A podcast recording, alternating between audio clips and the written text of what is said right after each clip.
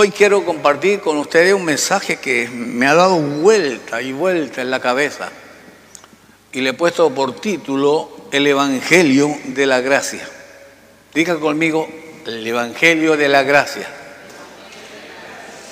Ahora, el objetivo de este mensaje, en verdad, es que cada uno de nosotros tengamos una mayor apreciación del Evangelio de la Gracia, podamos ver con mayor amplitud esto, entenderlo mejor y disfrutar en verdad de nuestra salvación. ¿Ah? ¿Por qué lo digo? Porque muchos no disfrutan la victoria de Cristo en verdad, de lo que Él hizo en la cruz por nosotros. Parece que hubieran siempre pura tristeza, dolor, etc. La verdad es la cosa que tenemos que aprender a disfrutar lo que ya Él hizo por cada uno de nosotros. Diga, eso es nuestro, diga. Ahora, para comenzar, yo quiero eh, que usted me acompañe al Evangelio de Juan capítulo 1, Evangelio de Juan capítulo 1, y podamos leer los versos 12 al 18, y podamos apreciar lo que este evangelista, Juan, el apóstol Juan, eh, nos dice acerca de esto que vamos a compartir, para que lo podamos realmente comprender y entender. ¿Lo tiene? Bueno, ah, bueno, ahí lo tienen ahí en la pantalla frente también, que lo pueden seguir leyendo. Dice, más a todos, diga a todos, los que le recibieron, a los que creen en su nombre, ¿cuántos creen en ese nombre? le dio potestad, le dio derecho, le dio autoridad de ser ellos hijos de Dios, los cuales no son engendrados de sangre, ni de voluntad de carne, ni voluntad de varón, sino de Dios. Es decir, que todos los que estamos aquí y hemos nacido de nuevo, no hubo intervención humana en esto. Aquí nada hay que lo hizo un hombre, que se metió, etcétera. No, esto solo lo ha hecho Dios. Bendito sea su nombre. Esto lo ha hecho Dios. ¿Cuánto dicen amén aquello? Ahora es importante entender más cosas que dicen aquí. Y vimos su gloria, gloria. Ah, no. Y aquel verbo, aquel que hizo todo esto, fue hecho carne y habitó entre nosotros y vimos su gloria, gloria como el unigénito del Padre. ¿Lleno de qué? ¿Lleno de qué? De gracia y de verdad. Cristo está, fue y será lleno de toda gracia y de verdad. Vaya tomando asunto y subrayando esas palabras, porque de esto vamos a estar hablando, del Evangelio de la Gracia. Ahí también dice, añade, que Juan dio testimonio de él, clamando, diciendo, este es de quien yo decía, el que viene después de mí es antes de mí, porque era primero que yo, porque de su plenitud, escuche bien, porque de su plenitud tomamos todo gracia sobre gracia. Diga, gracia sobre gracia. Fíjate, todas estas palabras que son bases importantísimas. Pues la ley por medio de Moisés fue dada, pero, ¿qué dice ahí? La gracia y la verdad vinieron por medio de Jesucristo. Alabado sea su nombre. Enseguida dice, a, nadie, a Dios nadie le vio jamás. El unigénito Hijo, que está en el seno del Padre, Él le ha dado a conocer. Padre, te pedimos que tú abras nuestro entendimiento y que nos ayudes a entender lo que ya está hecho. no, que nada podemos añadir o agregar. Arrójanos luz. Bueno, Juan el apóstol describe a Cristo aquí como alguien lleno de gracia y de verdad. ¿Mm? Juan aquí muestra, escúcheme bien, la esencia de su gran atractivo, hablando de Cristo, la esencia de su gran atractivo, porque de él fluía, brotaba, brotaba la gracia y la verdad. ¿Mm? Esto lo hacía a él atractivo delante de los hombres. No se me desvíe. Los niños son benditos, usted tranquilo. Sí, porque dos minutos que pasan así, usted perdió algo que le va a importar.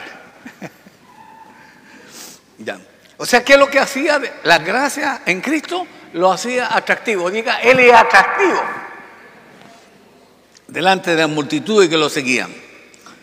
¿Por qué? Eh, porque Cristo estaba lleno de gracia y de verdad. Es decir, en Él no había un solo lugar vacío para que el veneno del legalismo de los religiosos hipócritas de su época lo contaminara. Todo estaba lleno. Ponga atención porque esto va a ser importante a medida que lo vamos metiendo.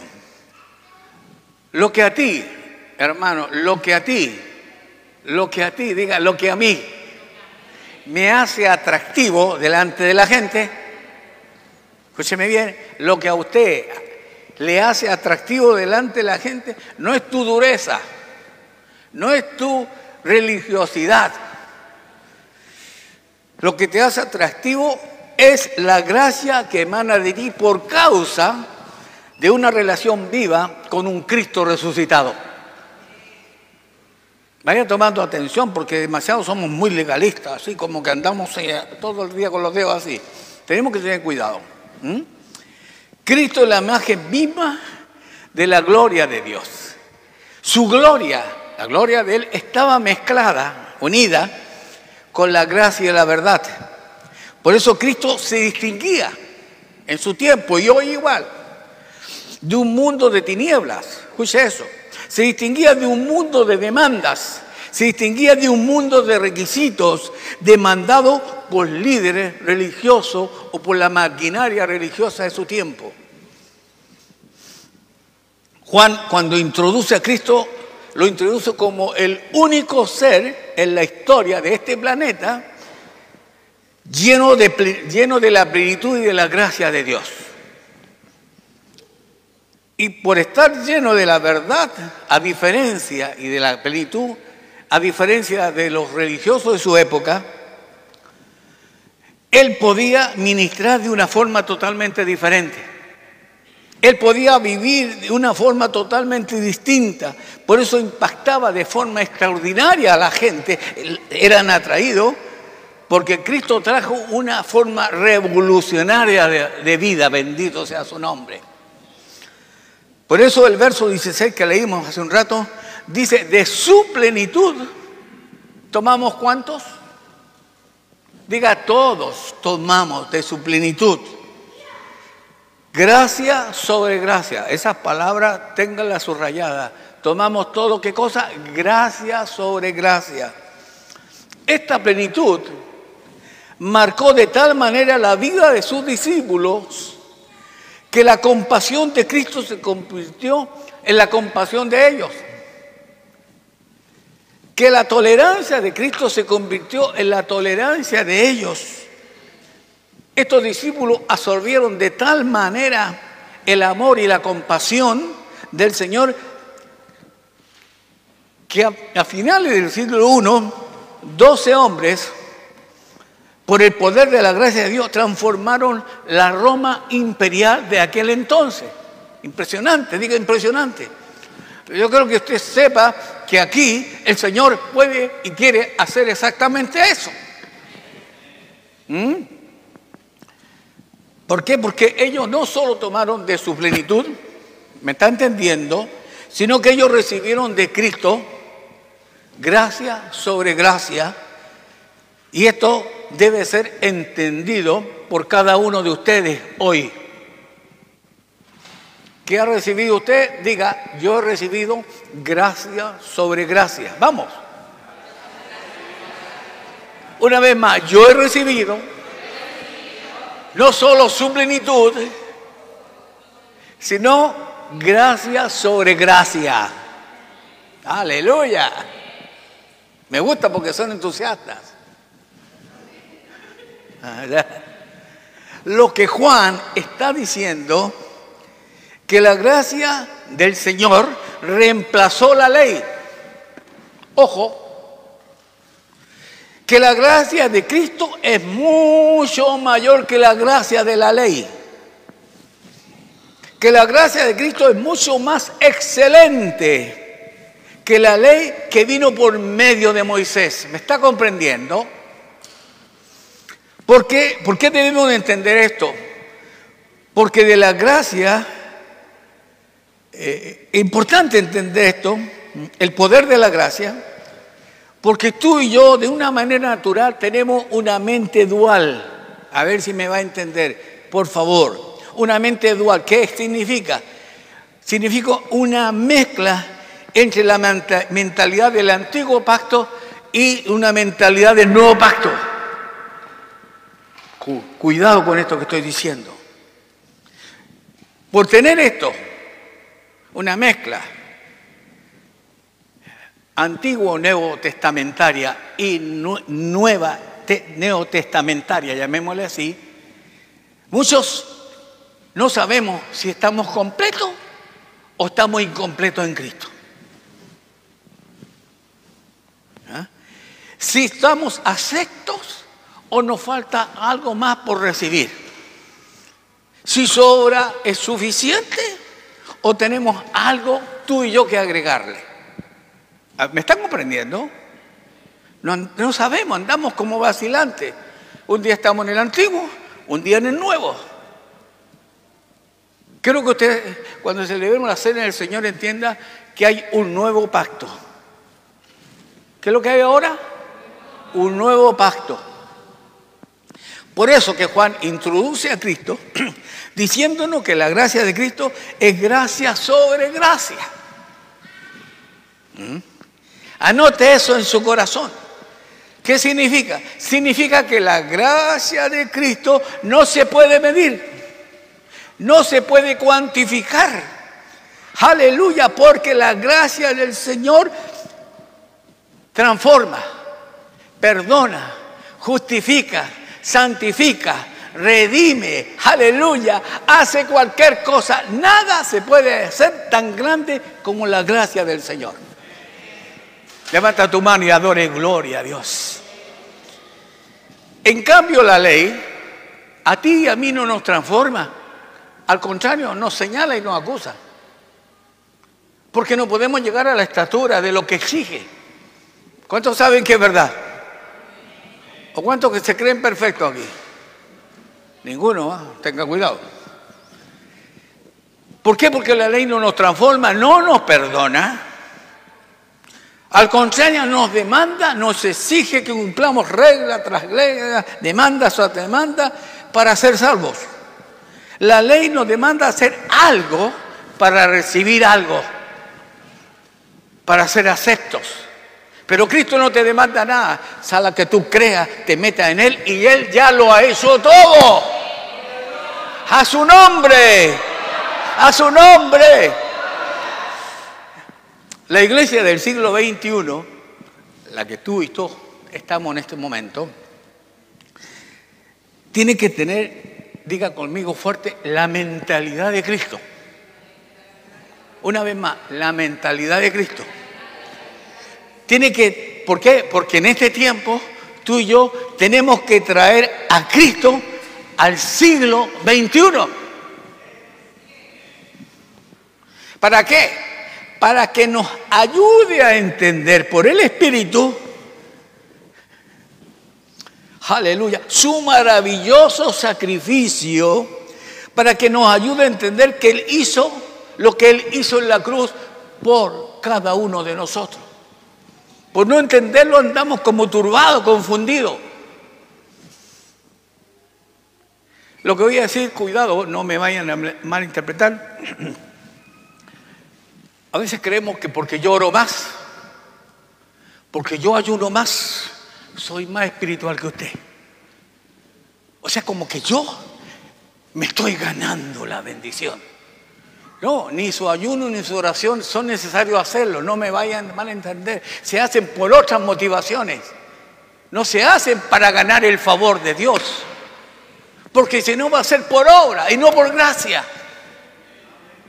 Espero están en entender todo lo que estoy diciendo. Déjame decirte, hermano, que hoy día hay tanta gracia para que usted y yo seamos transportados del legalismo fariseico a la, de los sistemas religiosos recalcitrantes a la libertad de los hijos de Dios. Aleluya. Diga conmigo, en Cristo soy libre. Hay poder. Déjame decirte que yo vine a este lugar, perdón, como predicador de la gracia de Dios para decirte que tú no necesitas nada porque Dios ya todo, todo lo proveyó en su Hijo Jesucristo. ¿Está aprendiendo algo? Cuento lo están como, eh, están como le llaman cuando el teléfono hay que, lo, lo están, lo ya, lo están reactualizando, esa es la palabra. ¿Qué es tener en verdad la mentalidad antigua? Es hacer sacrificio, es hacer esfuerzo, es hacer obra para que Dios te bendiga. O sea, si yo no hago nada, Dios no me bendiga. No es que usted se este, ponga así, yo quiero que me entienda el espíritu de lo que estoy hablando, el sentido. ¿Qué hacían los antiguos? Sacrificios de animales. ¿Para qué? Para recibir el beneficio de Dios. O sea que esos sacrificios los cuantificaban a ellos. Depende del tipo de sacrificios, cuanto más bendiciones iban a recibir. ¿Me está comprendiendo?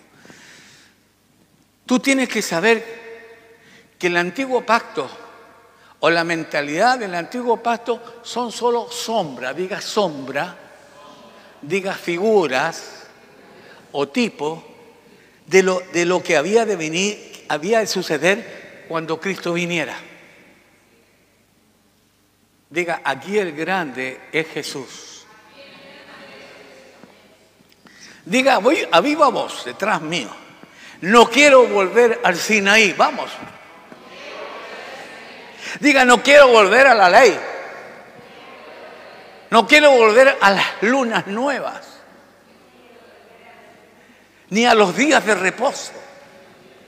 ¿Por qué? Porque yo he sido bautizado en Cristo Jesús y en Cristo he recibido gracia sobre gracia.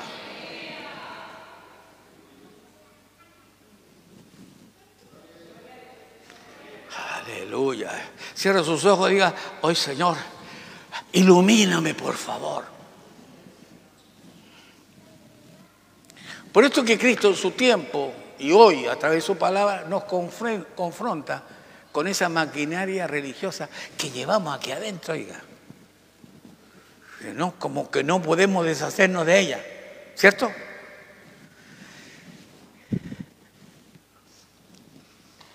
¿Usted ha leído lo que Cristo hizo cuando confrontó a los fariseos de su época? ¿Qué les dijo? Los felicito. ¿Qué les dijo? Hipócritas. Tumbas, tumbas blanqueadas que hacen de la gente que vienen a ustedes más hijos del diablo de lo que eran antes porque le demandaban un montón de requisitos, vivían vigilándolo detrás de ellos. Aló, ¿me está comprendiendo? Y Cristo era distinto. Él estaba con un pecador. Estaba con la gente. Y la gente no se sentía, ay, me están juzgando. Se sentían amadas por el Señor. Hermano, tenemos que sentirnos amados por Cristo, ¿sí o no? Levante tu mano y diga, Señor, abre mi entendimiento. El orgullo religioso se enfatiza, se caracteriza en la conducta externa. Los sistemas legalistas siempre están señalando apuntando, acusando, en estos sistemas religiosos, legalistas, la espiritualidad se mide con la espiritualidad de otro. Querer demostrar quién de ellos es más espiritual. ¿Se ha dado cuenta cuando viene? Tú ayunaste cinco, yo ayuné quince días.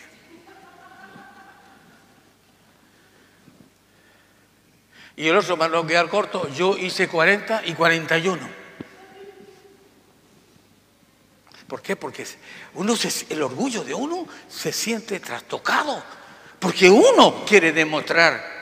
Usted no demuestre nada. Todo ya fue demostrado por la obra de la cruz. Todo está listo. Diga, todo está hecho. Si yo hago más que tú, soy más espiritual. Diga conmigo, no por obra, es por gracia que somos lo que somos. Bendito sea su nombre. La gracia de Dios tiene que ver con lo interno, diga por dentro, con la transformación interna. Por eso yo no puedo compararme con nadie porque la vara de mi medida es Cristo mi Señor. Si usted quiere compararse con alguien, compárese con el Señor y se va a encontrar así de chiquitito. Esa es nuestra vara de medir. Cristo es nuestra vara de medida. Dígale que está a su lado, esa es mi vara de medir. Diga también, yo no puedo competir contigo, ¿cómo voy a competir? ¿Mm? Veamos un poco más. ¿Quieren que sigamos hablando de esto? Bueno, aunque no quieran, yo voy a seguir. Vaya Romanos 4 conmigo, Romanos capítulo 4. Romanos capítulo 4, quiero leer los versículos del 1 al 4.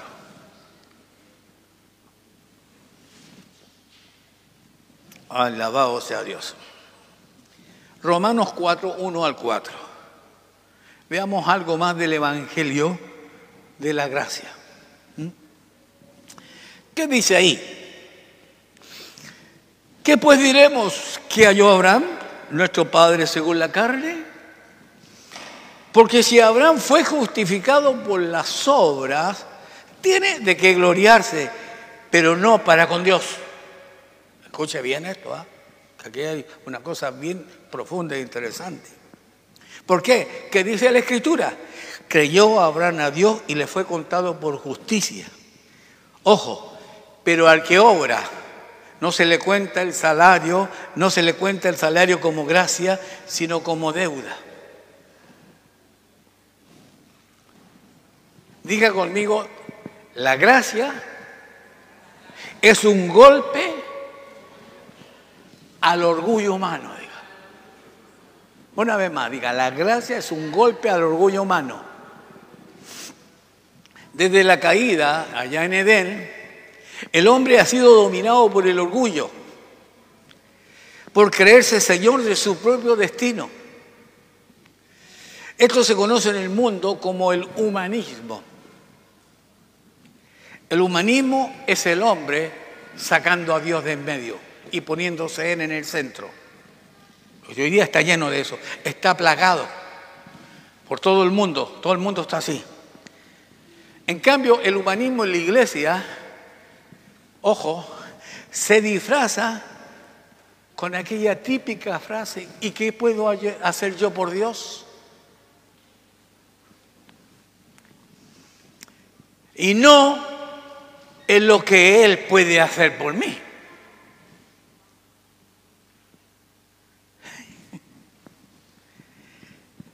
El humanismo disfrazado es el yo disfrazado de las buenas obras.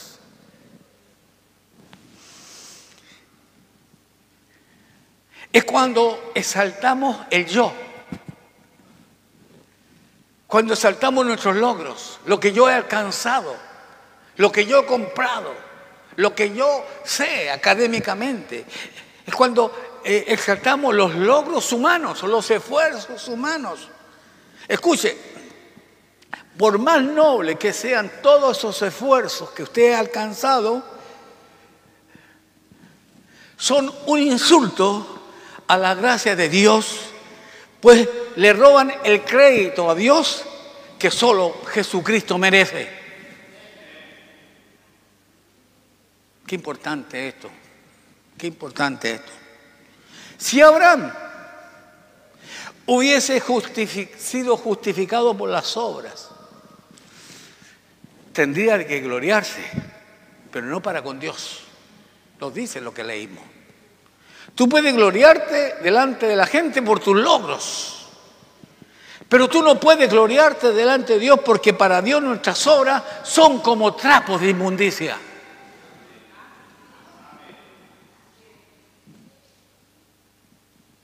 Entonces no hay que hacer nada, no, de cuídese. Nosotros sí caminamos en las obras preparadas de antemano por Dios para que andemos en ellas. No las que prepara usted, sino las que Dios ha preparado. Alabado sea su nombre. Ni siquiera Abraham pudo lograr la bendición por sus propios méritos. No fue por lo que Abraham hizo, sino que fue por lo que Dios hizo por medio de su gracia. Abraham espiritualmente estaba muerto, estaba vacío, muerto de nacimiento, muerto por naturaleza. Era un pecador más como tú y yo lo somos. Nada más, eso era Abraham. No hay mérito en Abraham. Todo fue por la gracia de Dios, por lo que Dios dijo de él.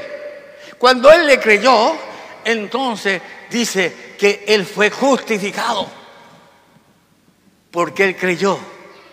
¿Cuántos creen en él ahora? ¿Cuántos dicen gloria a su nombre? Pero a pesar de todo, de ser Abraham como era, Dios penetró toda la muerte espiritual. Penetró todo lo que lo separaba de él. Penetró y por la gracia Dios se acercó a Abraham y cuando él creyó lo que Dios había dicho de él, él le fue contado por justicia. Aún estando en su condición de pecador. Se lo repito. Hay poder en el nombre de Jesús. ¿Cuánto dicen amén aquello? Eso que dijo que fue justificado de esta manera, la justicia, lo justificó porque creyó en lo que Dios había dicho. Eso se llama en la Biblia justificación, diga justificación. Diga justificación. La justificación es el acto de Dios soberano por el cual Dios declara justo al pecador que cree mientras aún está en su condición de pecador. No hice nada para mejorarme. En mis condiciones, perdido como estaba, Él aplicó su gracia sobre mí. Yo no hice nada ni puedo hacer nada para mejorar mi condición. Él aplica su justicia en mi vida por puro amor. Hay poder en su nombre.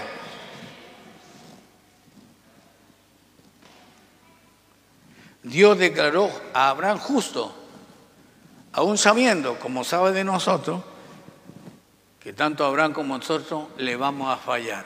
¿Sí o no? ¿Cuántos son impecables que nunca le fallan? Delante de la mano no infalible. Yo no me atrevería, si no me escondería aquí abajo, hermano. Pero gloria a Dios por la gracia bendita del Señor. Ahora, escuche esto. Una cosa es pecar antes de la gracia y otra cosa es pecar después de haber sido declarado justo. ¿Aló? Porque cuando yo peco antes de la gracia, yo no tengo remordimiento del pecado porque no tengo ni una relación con Dios. ¿Se ha dado cuenta que usted pecaba y pecaba y yo no lo hacía ni cosquilla lo que hacíamos? normal, natural pecar. O sea, si yo peco en ese momento, no pasa nada, porque tengo conciencia de que soy un pecador.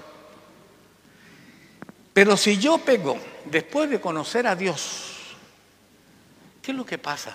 Porque pecamos, a pesar de todo pecamos, hermano. ¿Qué nos trae eso? Diga, me trae dolor. ¿Cuánto les trae dolor? Nos trae dolor porque he pecado después de haberle conocido. Y eso es una prueba de que Él está vivo dentro tuyo.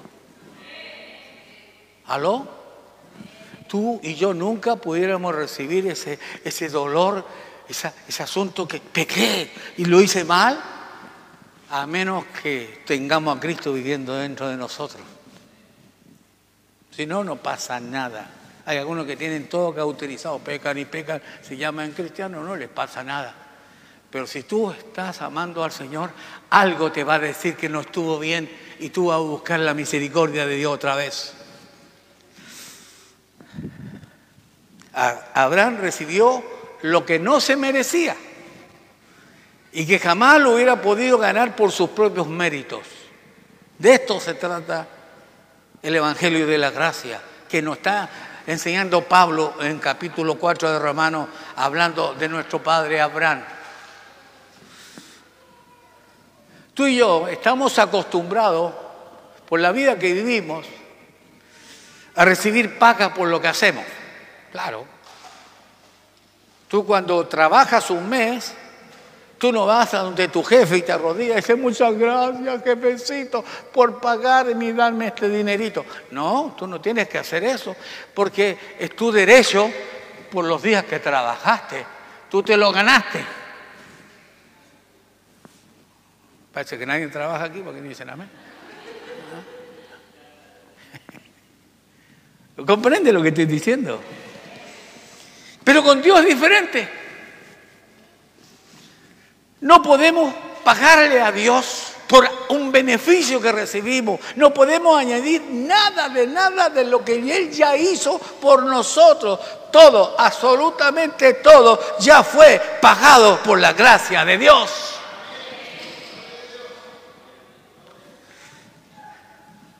No se puede pagar porque eso no sería gracia. Si yo devuelvo un favor a Dios, no es gracia. Estoy como devolviéndole, bueno, me siento tan en deuda que yo te voy a pagar haciendo todo esto. Voy a sacar toda la silla esta tarde.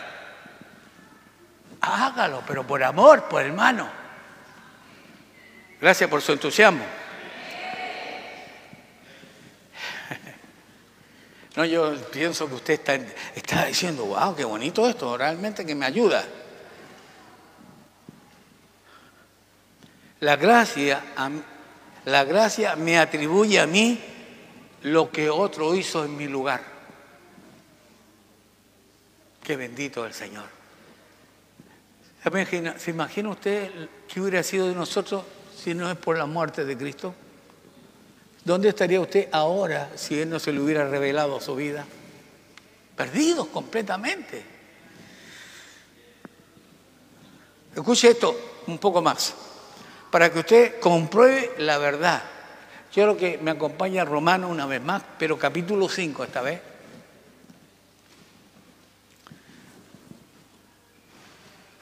Leer los versos 18 al 21. Romanos 5, 18 al 21. Ahí está. Mire, para que vea, vea, vea, bien todo esto. Así como por la transgresión de uno vino la condenación a todos los hombres, de la misma manera por la justicia de uno vino a todos los hombres la justificación de vida.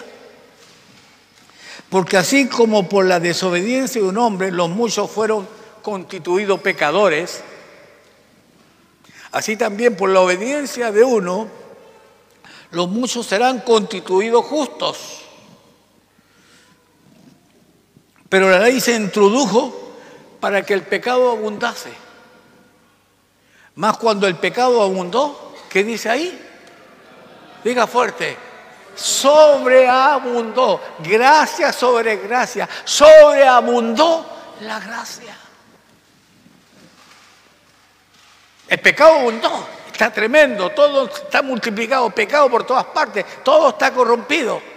Pero lo que creemos, hay abundancia, sobreabundancia de gracia. Levanta tu mano y digo, oye, oye, oye, esto me gusta, esto es tremendo. Amén. Para que así como el pecado reinó para muerte, así también la gracia reine por la justicia para vida eterna, mediante quién? Señor Jesucristo, Señor nuestro. Levanta sus manos, diga, te glorifico y te honro, mi Señor. Dígale, te glorifico y te honro, mi Señor. La salvación es un regalo. ¿Qué es lo que es? Un regalo. Es gratis. Nadie paga para ser salvo. Hoy día tenemos predicadores que hacen que la gente pague para recibir un beneficio, para ser sanado, para que alguien se salve. Pone esto. Hermano, eso no es así. Los beneficios que recibimos del Señor son gratis. Aleluya. Tú puedes ser sano por la gracia de Dios. Tú puedes ser libre por la gracia de Dios. Tú puedes ser bendecido por la gracia de Dios. Tú puedes ser restaurado por la gracia de Dios. Tú no necesitas hacer manda, andar de rodillas, romperte aquí, pagar para que eso sea alguien que te escuche. Dios ya lo hizo y por gracia te bendice. Es totalmente gratis. Levanta tu mano y gloria a Dios.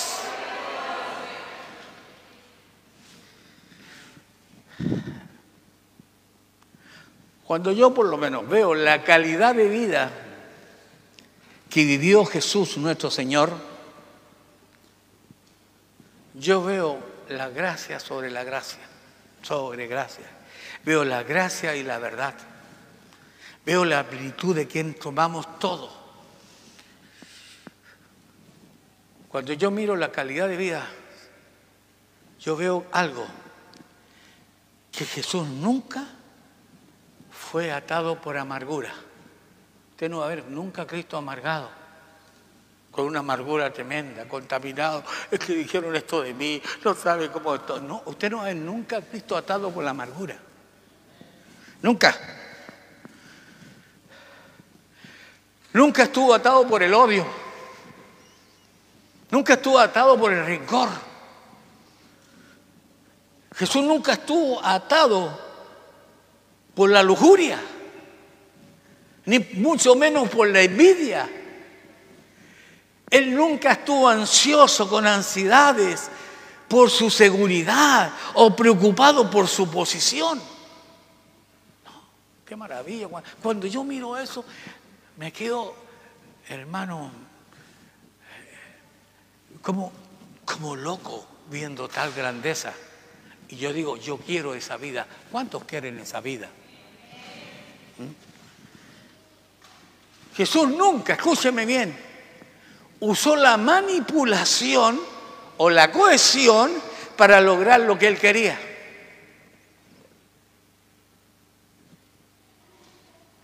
Mírenlo como pasa en el día de hoy, cómo se manipula la gente, cómo tratan de manejar sus mentes, manipulándolos. Eso no es gracia. Eso es egoísmo, es maldad. Nadie puede manipular o tiene el derecho de manipular a otro. De tal forma, si tú no haces esto, no. No, no, no, no, por favor. Eso no es así.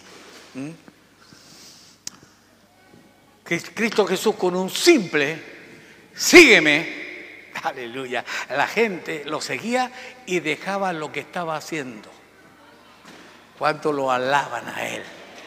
Diga, Él es el mismo ayer, hoy y por los siglos. Cuando tú comprendes todo esto. Aleluya. Cuando tú comprendes todo esto, se te mete, se te revela, se te abre el entendimiento, aunque pases por las aguas, aunque pases por la nieve, aunque pases por lo que pase, aunque pases por lo que pase, tú no te vas a ahogar porque Él te lleva de la mano. Porque Él te bendice, porque Él te levanta, porque Él está contigo, porque no hay nadie como Él. No hay lugar para la amargura, para la depresión. Porque Él no solamente te acompaña, sino va dentro tuyo, liberándote, bendiciéndote y ayudándote en lo que tú y yo estamos limitados. Él nos da de su gracia infinita. Por eso tú puedes ver a cristianos que aunque están pasando pruebas y están amargados, se levantan. ¿Cuántos se han levantado de esas pruebas? Aunque hayan perdido un pariente muy cercano, les duele. No somos inhumanos, nos duele, pero nos levantamos. Aunque pierden el trabajo, el Señor tiene otros trabajos.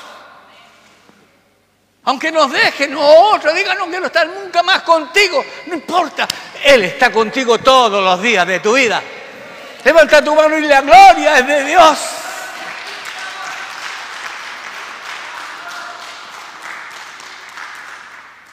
Tu vida puede ser cambiada realmente. Porque el amor de un hombre, el amor del ser humano es egoísta. Te pueden dejar en la calle, pero Él te va a recoger. Él te va a recoger. Alabado, Él te va a recoger y te va a bendecir y te va a levantar. Y te va a dar, quizás como a el doble de lo que tenías. Alabado sea su nombre. Yo no sé si tú lo recibes o no. Pero yo que tú dirías, gloria a mi Señor. Este es el Evangelio de la gracia de Dios que estoy hablándole.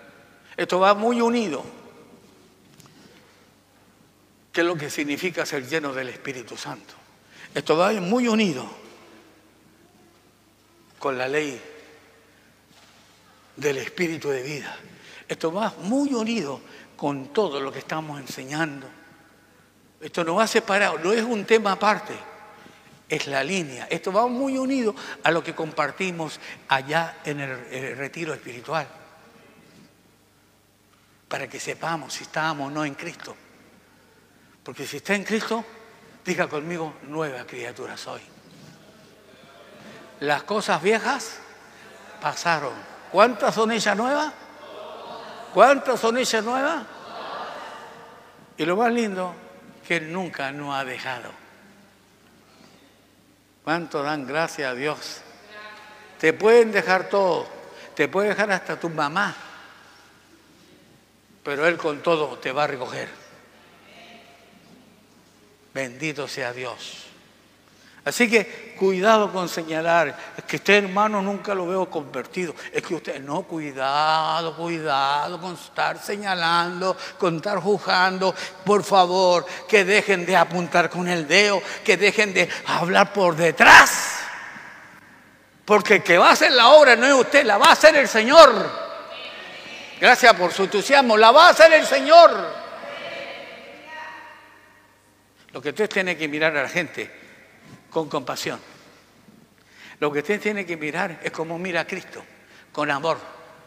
¿Sabe que Cristo podía estar con los pecadores, con las prostitutas, con los criminales, y ellos ni siquiera se sentían condenados por, estar ahí?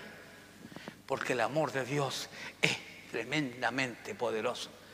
Pero esos criminales, esa prostituta o esa gente, si estaban con un religioso, no podían estar ahí. Pero con el Señor da porque su amor sobrepasa todo el entendimiento. ¿Cuánto lo bendicen a Él? Levanta tus manos, diga. Si quieres darle un aplauso, dáselo de pie. Así, dalo de pie, honrando al Señor, glorificando al Señor, al que vive por los siglos de los siglos. Dale el aplauso que Él se merece. Dale la ovación que Él quiere oír de ti. Alabado sea Dios. Quiero preguntar y terminar, ¿cuántos quieren esta clase de vida? Dígame, ¿cuántos quieren esta clase de vida? Venga para que adelante, vamos a orar juntos. Vamos a buscar a decir, yo quiero esta clase de vida. Aleluya. ¿Sí? Aleluya, venga si quiere. Nadie lo obligue, pero venga si quiere. Hay poder en el nombre de Jesús. Cierto que, que, es complicado, extraño, sentirte juzgado por los demás. ¿Cuántos se han sentido juzgados? Muchas veces. Es incómodo. Que de repente aparece en el culto y dos hermanitos.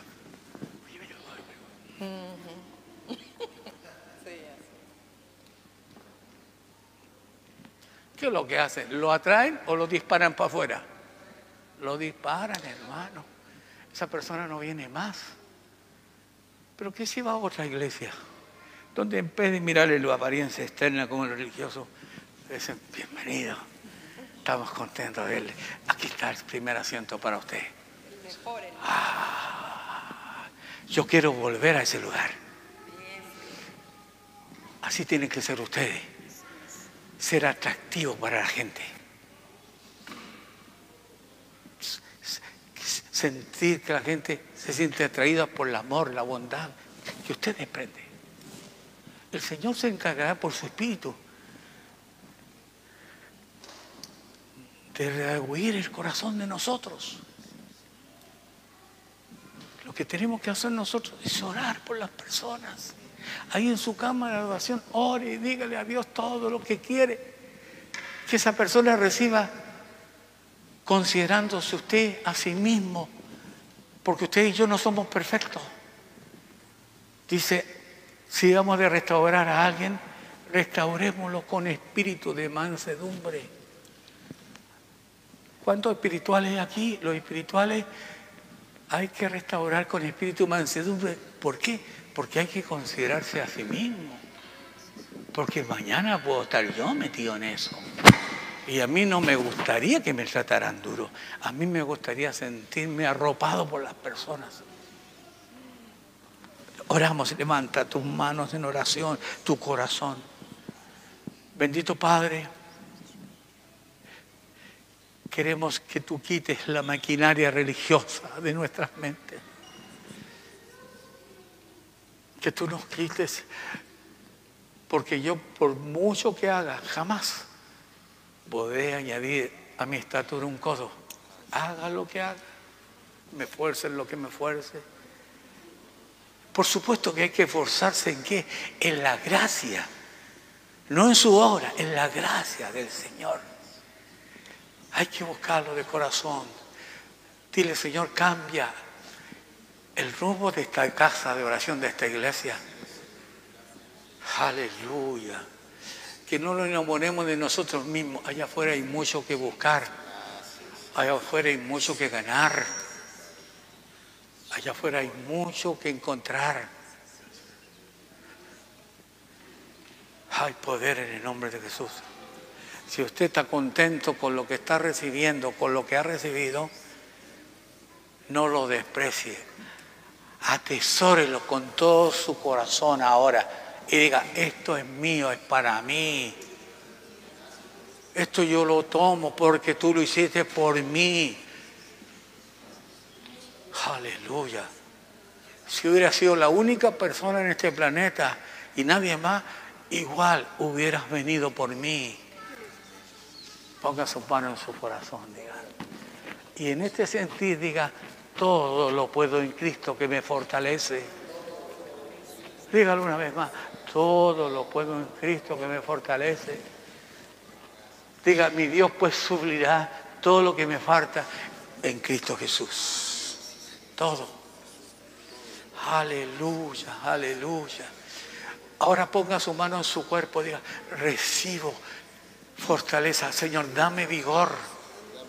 Dame el vigor porque así como el espíritu de, gracia, el espíritu de la ley de Dios levantó y vigorizó a Cristo de entre los muertos, su cuerpo fue levantado, dice también así, el Espíritu de Dios puede vigorizar nuestros cuerpos que han estado enfermos. Levanta tu mano y diga, yo necesito que toques con tu espíritu mi cuerpo. Porque tú me vas a sanar. Tengo una palabra, Dios caja contigo. A pesar de las pruebas. Dios está contigo, María. Glorioso Dios, oro por ti. Porque te movió una gran necesidad de venir aquí. Santo Dios. Y Dios no te va a desatender, te va a bendecir. La gloria es de Dios. Aleluya. Abraza al que está a tu lado, dile, somos un cuerpo, por favor. No somos miembros aislados. Somos un cuerpo en Cristo Jesús. Eso es, ore uno por otro en amor, en bendición hoy día. Hay poder en el nombre glorioso de Jesús. ¿Cuántos están contentos? Ayer leíamos una, una palabra, la fe sin obra, ¿qué está? Está muerta. Si usted no pone en acción lo que recibe hoy, de nada le sirvió. Tiene que poner en acción esta palabra.